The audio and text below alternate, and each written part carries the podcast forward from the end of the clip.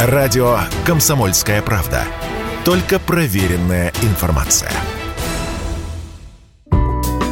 340 тысяч тонн арбузов планируют собрать в этом сезоне аграрии Астраханской области. 35 тысяч уже собрали. Как сообщил «Комсомольской правде» губернатор Игорь Бабушкин, в регионе активно восстанавливают семеноводство, технологии выращивания арбузов и возрождают знакомый россиянам с детства вкус. Восстанавливаем семеноводство, технологии, возрождаем там тот э, вкус, который всем с детства знаком. И а больше того, я могу сказать, что с этого года мы станем эксклюзивными поставщиками арбузов на сельхозярмарке Москвы. Вот сейчас урожай этого года дозревает. И я думаю, что в ближайшее время уже астраханские арбузы появятся и в Москве.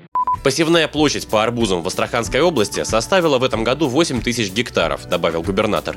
И самое время напомнить слушателям, как правильно выбрать хороший арбуз. Тот, кто хочет выглядеть профессионалом, арбуз сдавливает, простукивает, выявляет качество по звуку. Но есть способы и проще, сообщили Радио КП в Роспотребнадзоре. Желательно выбирать арбуз среднего размера. Если маленький или большой, значит, скорее всего, перезревший либо недозревший. Не должно быть потертостей, помятостей, вмятин или трещин. Через них может попасть опасная микрофлора. Напомним, сборка арбузов всегда ручная. Перед разрезанием арбуз необходимо помыть щеточкой и мыльной водой.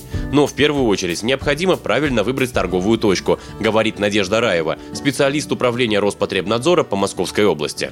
Эти арбузы качественный и безопасный продукт можно купить только в местах санкционированной торговли, это в магазинах и на рынках.